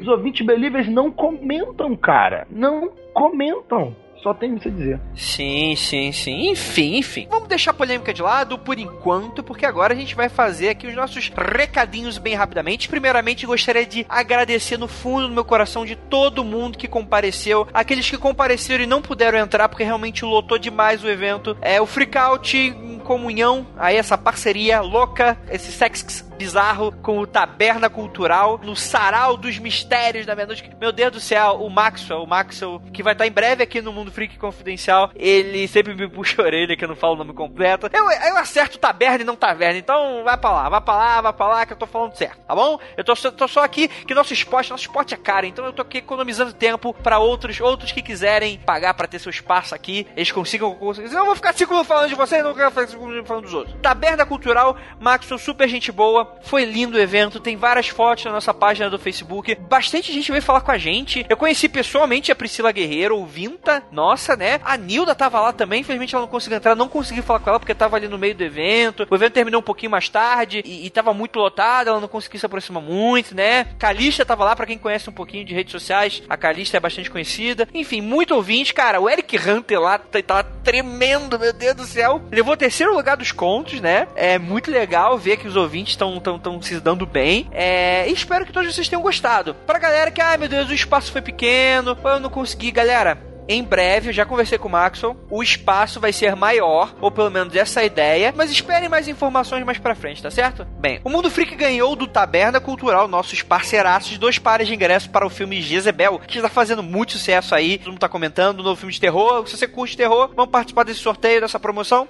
E, além dos ingressos, dois baralhos temáticos do filme. Por isso, nós faremos dois sorteios nas redes sociais do Mundo Freak, né? Um sorteio será no Twitter, e para isso o ouvinte deverá seguir o arroba Mundo Freak Twitter a frase: Eu quero ganhar o par de ingresso e o baralho da Jezebel que o Mundo Freak está sorteando. E, obviamente, usar a hashtag JezebelMFC. Essa frase é a instrução certinha, vai estar tá aí no post do podcast, tá certo? Galera, não tem erro. Ah, não vem me perturbar no, e-mail, como é que eu devo participar? Não, vai estar tá no post, leia o post. É, ah, eu não, eu não sei qual é a rede social do Mundo Freak. Galera, entra no site, vai estar tá lá o íconezinho do Twitter e você vai ver qual é a nossa rede social. Sem grilo. O segundo sorteio vai acontecer no nosso post do nosso site já, do nosso portal. Para isso, o fã deve comentar no post a seguinte frase: Eu quero ganhar o par de ingressos e o baralho de Jezabel que o Mundo Freak está sorteando. Também vai estar a instrução. Ou seja, você vai comentar junto com o seu comentário comentário, você vai deixar ali a frase, beleza, galera? Ou seja, um vai ser no site, outro vai ser no Twitter. Isso mesmo, serão dois sorteios, vocês podem participar dos dois. Ambos os sorteios serão realizados no próximo domingo, dia 5 de julho, às 19 horas via Hangout. Então fiquem ligados, galera. A gente vai divulgar em todas as nossas redes sociais, Hangout, Mundo Freak, a gente vai sortear eu e a Ira, a gente vai fazer aqui o mega sorteio, a gente vai jogar as cartinhas do bolso para cima, a gente vai deitar na cama com os nomes. Ai, meu Deus do céu.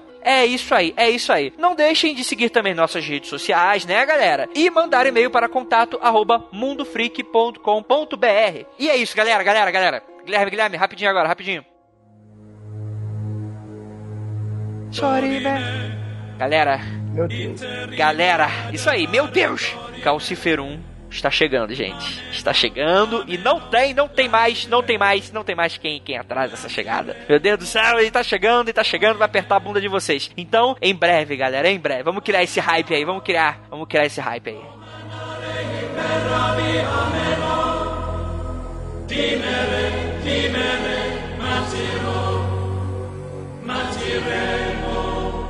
Ameno.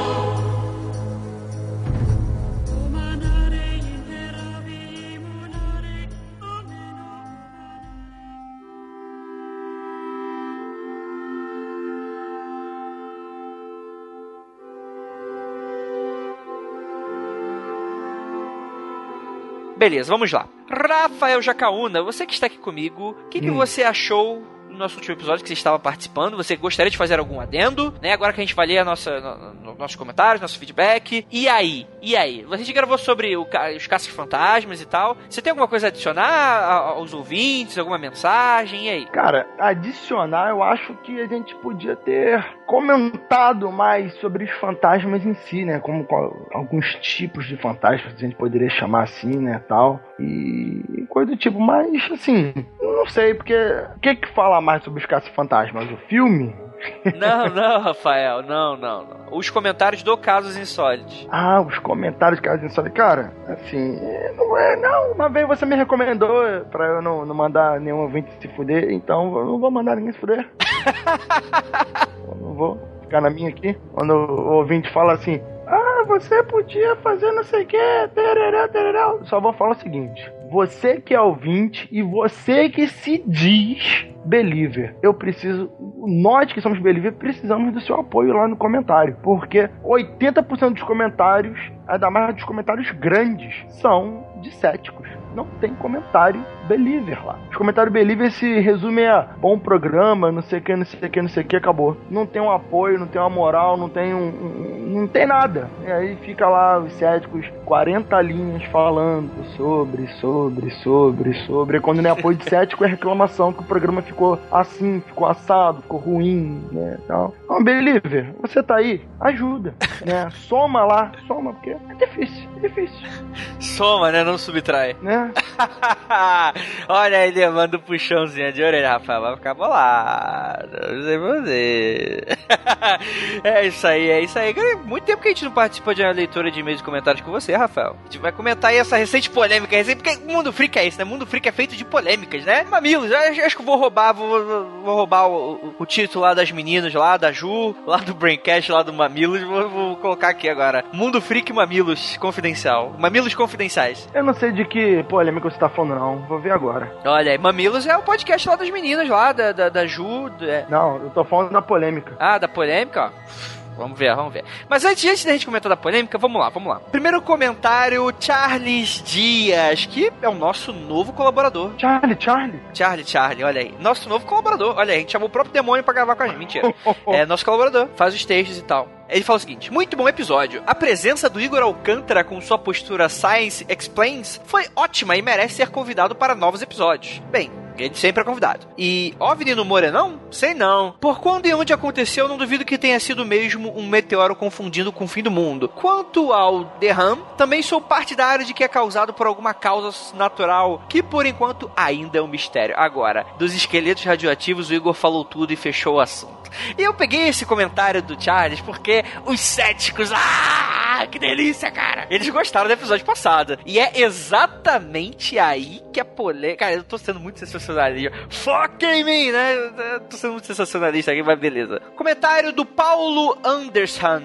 Ele fala o seguinte: boa tarde. Primeiro, ETs no jogo do Vasco, eles não voltam mais pra terra.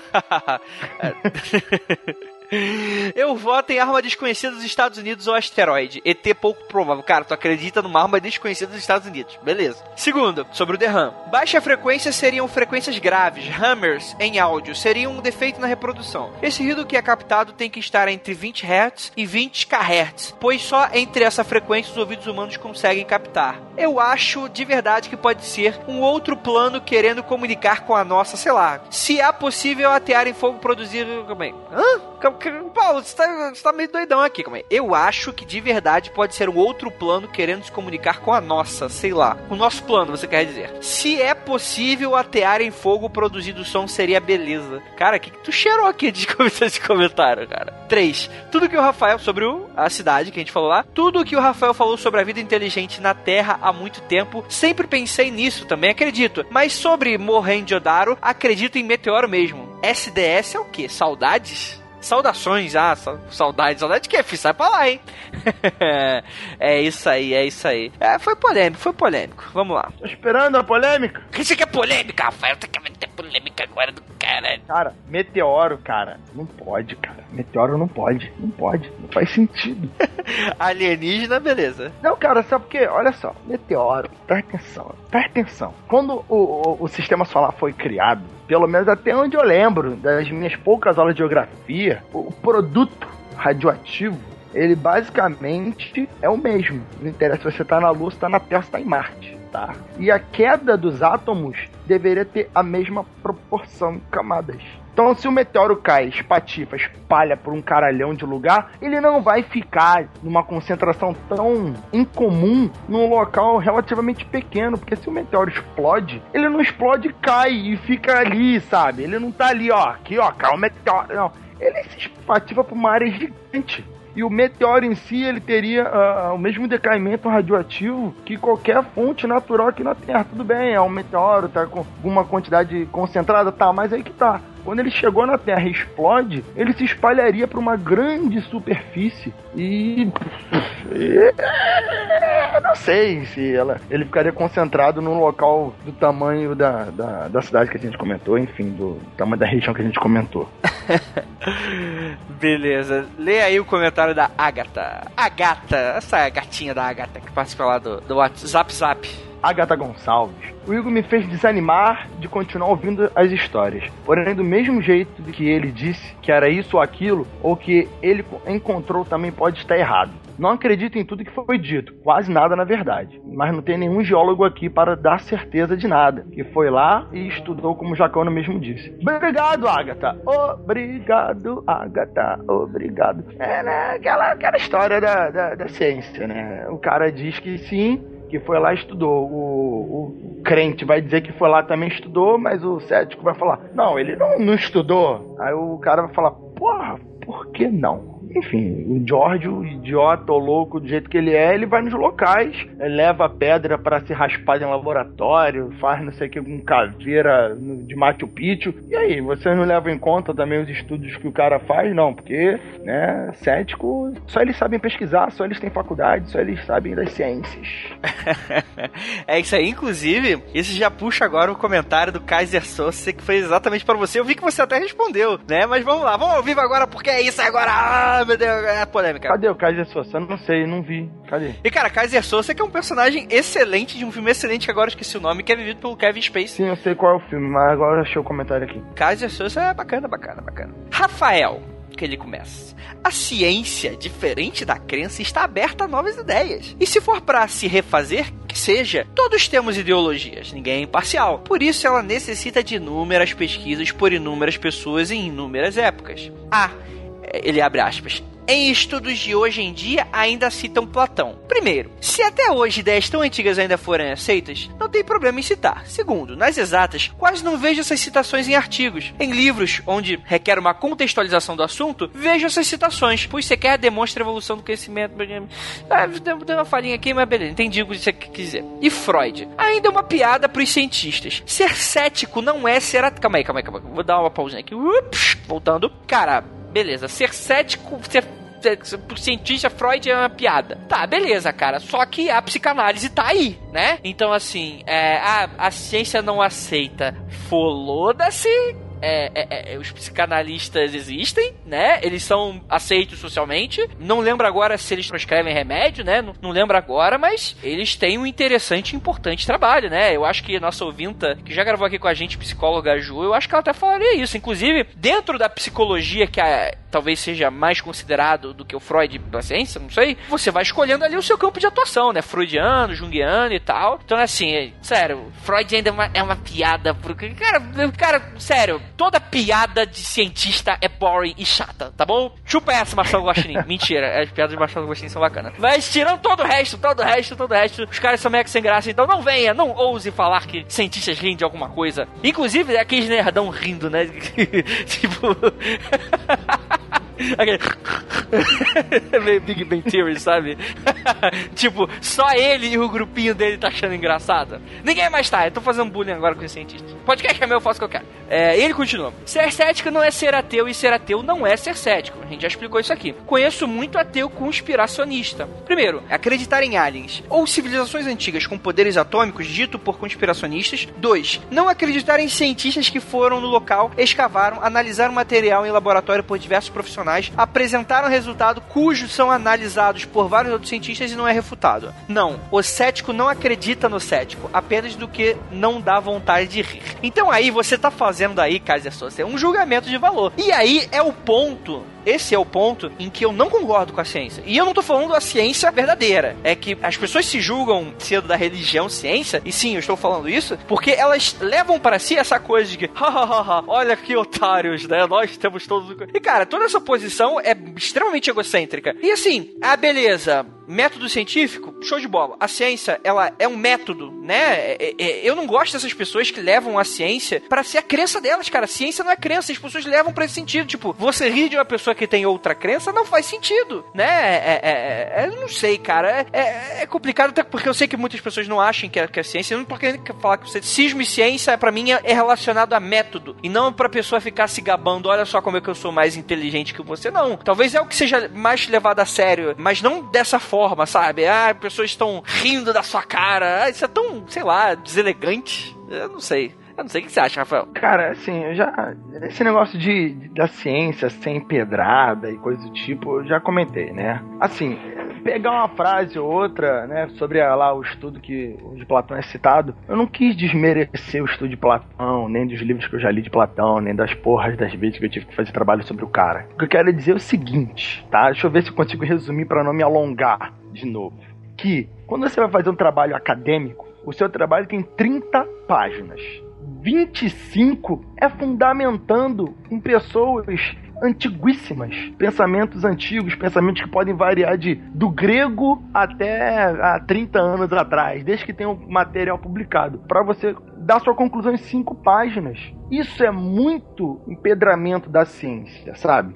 É sempre deixar a opinião do estudioso, do, daquele cara ali, acorrentada a pensamentos já existentes. Isso, é, se você trouxer um pensamento novo, você tá fudido. Você tá fudido, porque não, se ninguém escreveu antes, o pessoal já vai te olhar de banda. Hum, esse cara aí não tá legal da cabeça. E eu não tô nem falando da ciência física, por exemplo, que seria algo provado visualmente, como Einstein conseguiu provar décadas depois sobre o desvio da luz, por exemplo. Tô falando sobre pensamentos filosóficos, como de Freud, como de Jung, de Jung, enfim, eu nunca lembro como se fala o nome do cara. Que são coisas muito difíceis porque são pensamentos novos. A filosofia, ela, em vez de ser criada como os gregos criaram, que eram ideias deles na observação do mundo, se torna uma ciência que você vai criar pela observação de quem já pensou e você vai meio que copiar o que a pessoa pensava, botando seu ponto de vista para ser aceito. Então, assim, a ciência é muito quadrada, muito imprensada nos fundamentos fundamentais que já surgiram há 5 mil anos atrás. E você, um estudante, não pode trazer uma coisa nova se você não fundamentar muito bem isso. Isso que é foda na ciência, entendeu? Ela é toda rígida não tem malemolência, somente mesmo talvez os gênios, os caras que têm um super capacidade diferente de todas as pessoas, talvez consigam uma abertura inovadora do dia. Mas é muito difícil. Numa universidade, eu tô falando de Brasil, eu tô falando do mundo, tá? Mas eu creio que isso é meio método científico mundial. Você tem que fundamentar tudo de uma forma incrivelmente difícil. Ah, Rafael, mas para que isso? Eu até concordo que talvez fundamentar sirva para você não se repetir o que já se foi dito, tá? Concordo. Mas você ter que escrever isso tudo no seu trabalho é um gasto de papel foda. Se você quiser ler Platão, eu leio um livro de Platão. Preciso ficar lendo um trabalho acadêmico onde o cara fala 15 páginas sobre Platão, o estudo do pensamento de Platão e como Platão pensava. Porra, não dá. A gente entendeu, Rafael. Você não gosta de ler. A gente já entendeu. Ah, é, não gosta de ler, não. Esse que é o problema. Esse que é o problema. eu vou dar aqui o, o, comentário aqui. Leia aí, leia aí, Gabriel Almeida pra gente. Gabriel Almeida. Acho que o título do Pseudociência é horrível. Você caracteriza como inferior toda vertente de pensamento que discorda. Pesquisa precisa de dinheiro. Aí uma pessoa vai lá e, como disse o Rafael, forja um dente do cachorro, como osso do elo perdido que você tem verba pelo resto da sua vida. Se você é um cientista de nome, todo mundo que vai contra a sua teoria é mandado para o limbo de pessoas loucas que discordam do status estabelecido. A mesma coisa acontece com esses ufólogos, se agarram às suas provas. É pelo mesmo motivo, essas provas permitem que eles arrumem verba e fiquem famosos. Não sou muito velho, mas já percebi que se tem uma coisa que humanos, no geral, gostam muito é dinheiro. Dinheiro e reconhecimento, massagem no ego. Se dá para conseguir os dois, melhor ainda. Sobre a cidade no Paquistão, eu sei que eles não permitem medir radiação em seu território, porque eles vivem em guerra com a Índia e têm bombas atômicas. Eu acho que isso é um motivo válido. Olha aí, olha a levita. Faz sentido, faz sentido. E, cara, eu vou dar, vou dar o meu posicionamento. Cara, eu acho que é polêmico, tá certo? Principalmente para quem é, gosta dessas coisas. Ah, tem os esotéricos e tal. Tem a galera da ufologia. Mas assim, galera, eu vou dar o meu posicionamento e eu espero que isso, isso tranquiliza meu coração. Sério pra vocês. Acho que se vocês levarem isso pra vida de vocês, seria bacana. Porque assim, cara, vamos tirar um pouquinho o ego da discussão. Você ser chamado de pseudociência, eu não acho que seja algo inferior. Pelo contrário, eu acho que se você acredita mesmo naquilo, você crê que a ciência não vai conseguir explicar aquilo que você acredita. Então, você não pode estar tá se referindo ao que você acredita como ciência, porque automaticamente ela é inferior ao que você acredita, saca? Então, você ser chamado de pseudociência, para mim, não é uma questão inferior. Ah, alguns podem levar como uma chacota, alguns podem falar fazendo uma chacota, podem, mas até aí, foda-se. Mas aí não é nem. o- Eu acho que o que ele quer dizer não é quando você escuta ou tem uma pseudociência. Né? É mais ou menos que nem aquele, né? Mal comparando que nem racismo ou preconceito. Quando você es- vê da forma que as pessoas colocam. Fala, ah, isso aí é pseudociência, sabe? Quem fala está reduzindo, está rebaixando aquilo ali a uma forma menor de conhecimento. Então, necessariamente, não é pelo o nome embutido, mas da forma que as pessoas empregam tal nome. Sim, mas até aí a gente tem que ah, raciocinar um pouco aqui, beleza. Por que, que é pseudociência? Porque tenta-se utilizar um método científico, mas falha por motivos X, Y ou Z, que não cabe a gente discutir aqui, diversos assuntos, né? Ufologia, é psiquiatria. Não lembro agora se psiquiatria é realmente levada como pseudociência, mas é um assunto mega sério. Ah, tarô, pseudociência. As pessoas tentam influenciar ali o método científico e não conseguem. A pessoa quer acreditar que aquilo ali é uma ciência. Então deixa ela acreditar, cara. Tipo, tudo bem, você pode ser uma pseudociência. Se a ciência mesmo não consegue explicar, beleza, ah, mas as pessoas usam isso pra diminuir. Cara, tipo, as pessoas usam coisas pra diminuir o tempo todo com todo mundo. Inclusive, as pessoas da pseudociência acreditam que as pessoas que não acreditam no que elas acreditam estão erradas. Então, de certa forma, elas também fazem isso. Enfim, né? É óbvio que, sendo bem sincero, eu não, eu não, eu não acho que o Igor usou de uma maneira chacota. Eu acho que ele talvez tenha sido um pouco taxativo, mas é porque é algo que ele acredita. Então, ele tem o conhecimento de que é a certeza dele, é a verdade dele. E eu acho que isso não deveria incomodar as pessoas, porque o mundo é assim. Existem pessoas de diversas opiniões diferentes no nosso mundo e elas têm certeza do que é aquilo. Eu, sinceramente, acho que nenhum ser humano, em toda a vida, em toda a história, pode ter certeza de nada nessa vida. Nada é impossível,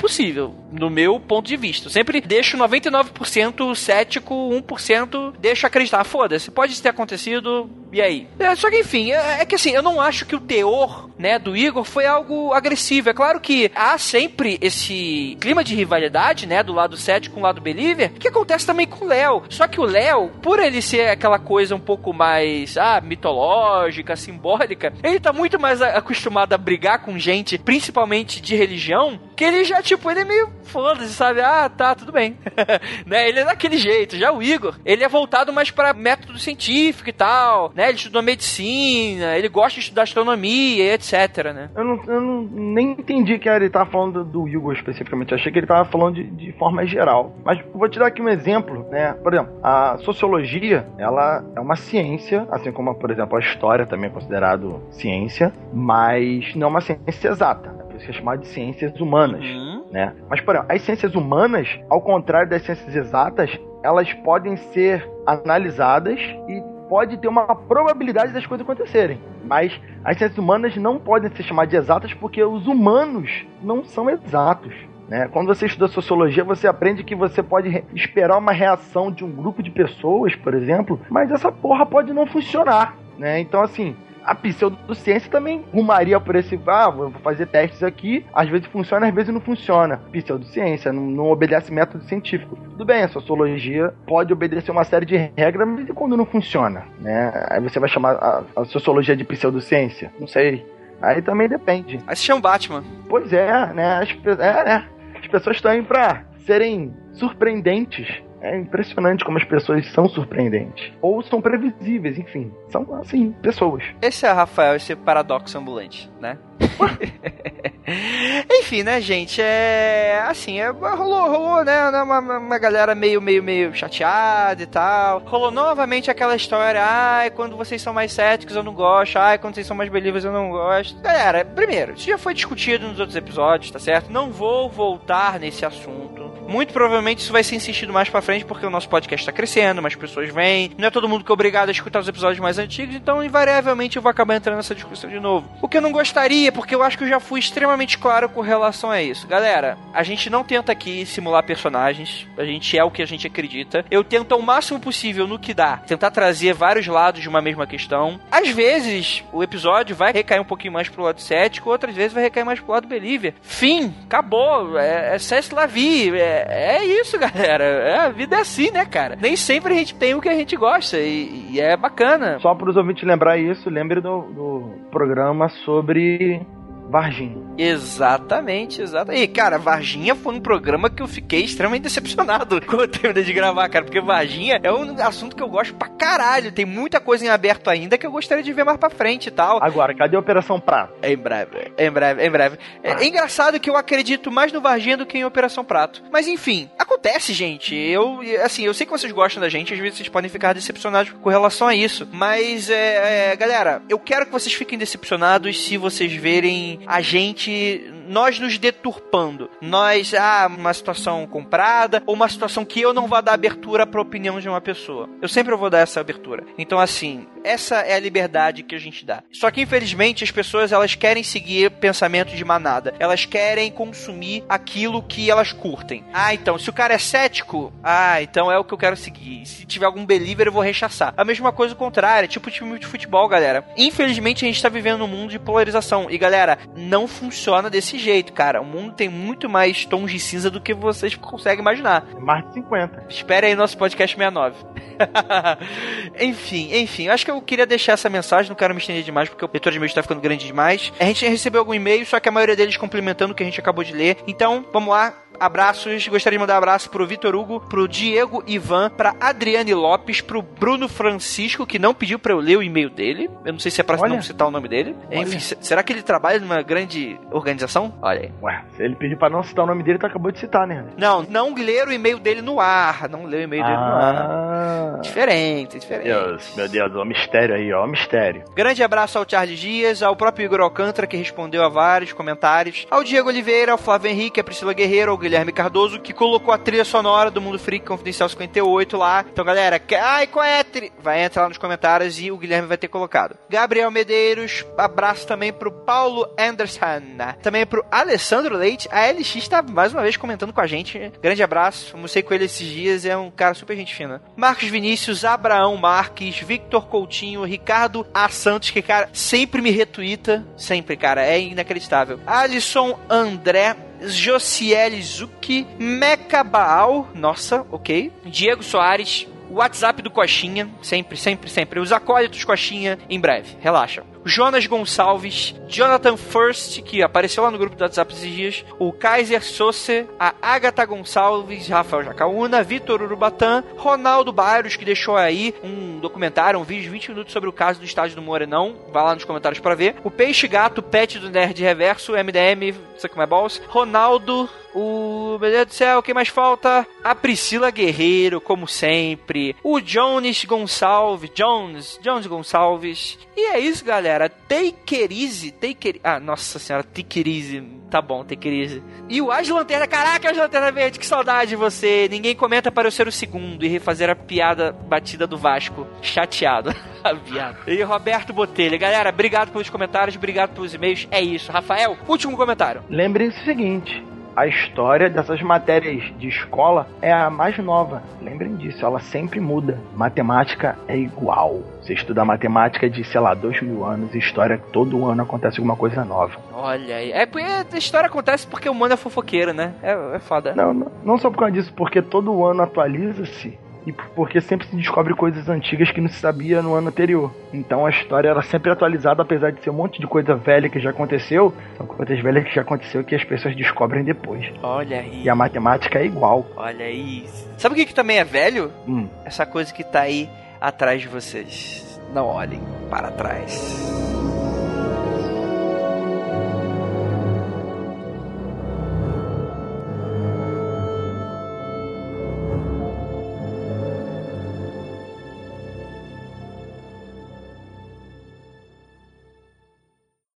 Meu Deus, meu Deus, meu coração ficou pequenininho agora.